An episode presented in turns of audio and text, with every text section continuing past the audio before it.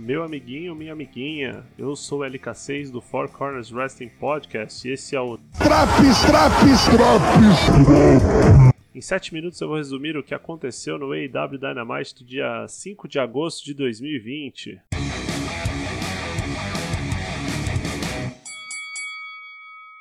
O programa começa com 12 pessoas no ringue: FTR, Young Bucks, Kenny Omega e Hangman Page contra uma equipe formada pelo pessoal da Dark Order: Brody Lee, Evil Uno, Stu Grayson, Colt Cabana, Alan Five Angels e o número 9. A luta foi bem disputada até o Dax Hardwood se machucar e ir por backstage ter um atendimento médico. Hangman Adam Page acompanhou seus colegas da FTR, deixando Omega e os Bucks em grave desvantagem numérica. Após algum tempo, Hangman faz seu retorno e trava um belo duelo com Brody Lee, que, com a ajuda de seus subalternos, vence a luta.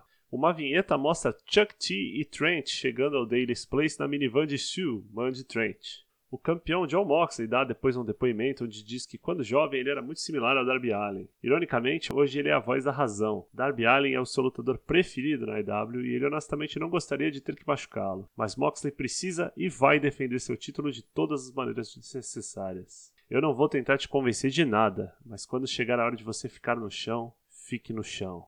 Best Friends encontram Santana e Ortiz no ringue e tem uma luta bem divertida, que termina com Trent dando um roll-up em Ortiz após Chuck Taylor interromper o Street Sweeper, o finisher do Proud and Power. MJF então mostra o seu comitê de campanha para ser o novo campeão máximo da IW. Um de seus empregados pergunta o que vai ser da campanha caso Moxley perca o belt para Darby Allin no main event e o mesmo responde: Eu odiaria ter que lutar pelo título contra aquele moleque emo de 56 quilos. Voltamos ao ringue onde tivemos Matt Hardy, que promete ser ele mesmo daqui em diante. E uma das maneiras nas quais Matt Hardy pode ajudar a IW é oferecendo ajuda à nova geração de wrestlers. Sammy Guevara, por exemplo, é um garoto com potencial imenso e ele poderia ajudá-lo, mas após os acontecimentos recentes, ele não quer ajudar, ele quer machucar o Sammy. Sammy aparece e ataca Matt por trás e aí o pau come. Em determinado momento, uma cadeira é arremessada na cara de Matt Hardy, que começa a sangrar bastante e cai por cima de uma mesa. Sammy então sobe no palco e dá uma espécie de 450 senton em cima de Matt Hardy, quebrando a mesa e se sujando com o sangue de Matt no processo.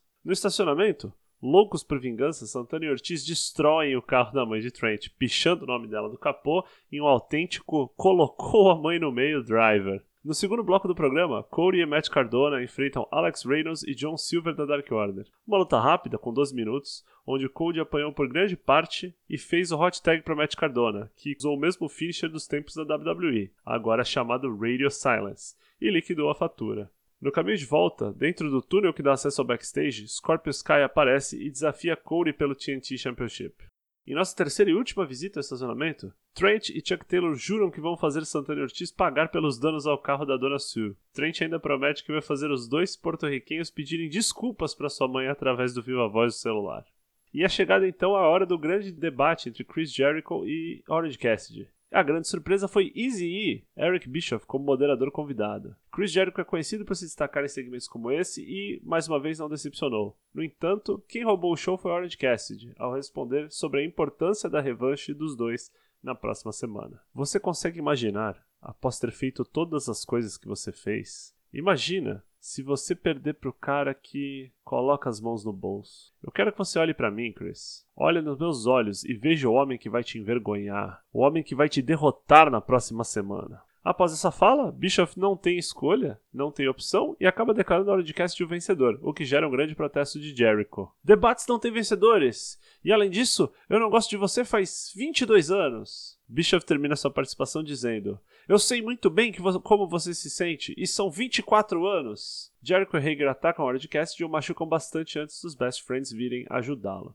Logo após, Dra. Britt Baker revela quem é a lutadora que Big Soul terá que derrotar caso queira enfrentá-la. E essa não é ninguém mais, ninguém menos que Riba, sua assistente pessoal. Riba, embora surpresa, entra no ringue e dá o seu melhor, incluindo o Moonsault. No entanto, é rapidamente derrotada por Big Soul e seu Dirty Dancing na luta mais curta da noite. No main event, Darby Allin dá o seu máximo, mas é subjugado por Moxley durante a maior parte da luta. Apesar dos pedidos do campeão, o enigmático skatista insiste e resiste, e quando a luta parecia se encaminhar para o final, Warlow aparece na rampa e distrai o juiz Rich Knox para que MJF conseguisse pegar o World Belt, acertar o campeão no rosto e sair correndo. Darby, que não sabia ao certo o que tinha acontecido, continua lutando e tenta pinar o ferido campeão com o Coffin Drop. Mesmo sangrando, Moxley resiste e consegue defender seu título após uma sequência de Sleeper Hold, Got Chicky Pile Driver e Paradigm Shift. O programa termina então com o incrédulo MJF, puto da vida, pois seu plano de ser campeão sem ter que lutar contra John Moxley não deu certo.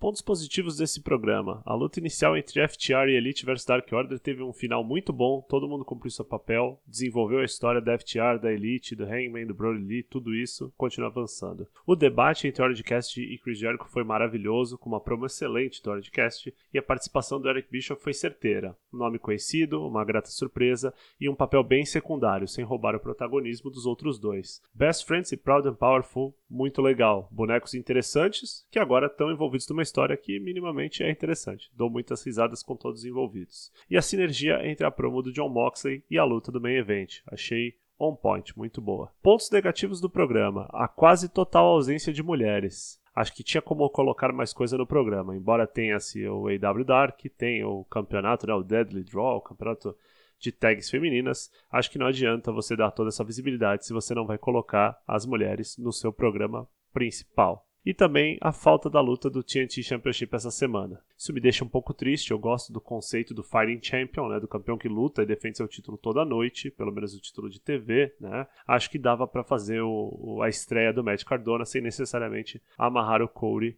nisso aí. Conclusão final. Achei um programa excelente, muito bom, lutas muito boas, bom e bonito, feito um Draps do Randy Orton. E é isso aí. Até o próximo Drops AEW Dynamite, onde eu, LK6, chego com os dois pés no peito e te conto o que aconteceu no programa de quarta-feira. Um abraço. Mas e aí? Curtiu o retorno do Drops? Fica ligado, pois os outros corners vão estar tá dando Drops também, falando de Raw, NXT e SmackDown. Você pode nos acompanhar ao vivo às terças e quintas-feiras a partir das 8h30 em twitch.tv barra A gente se vê por aí!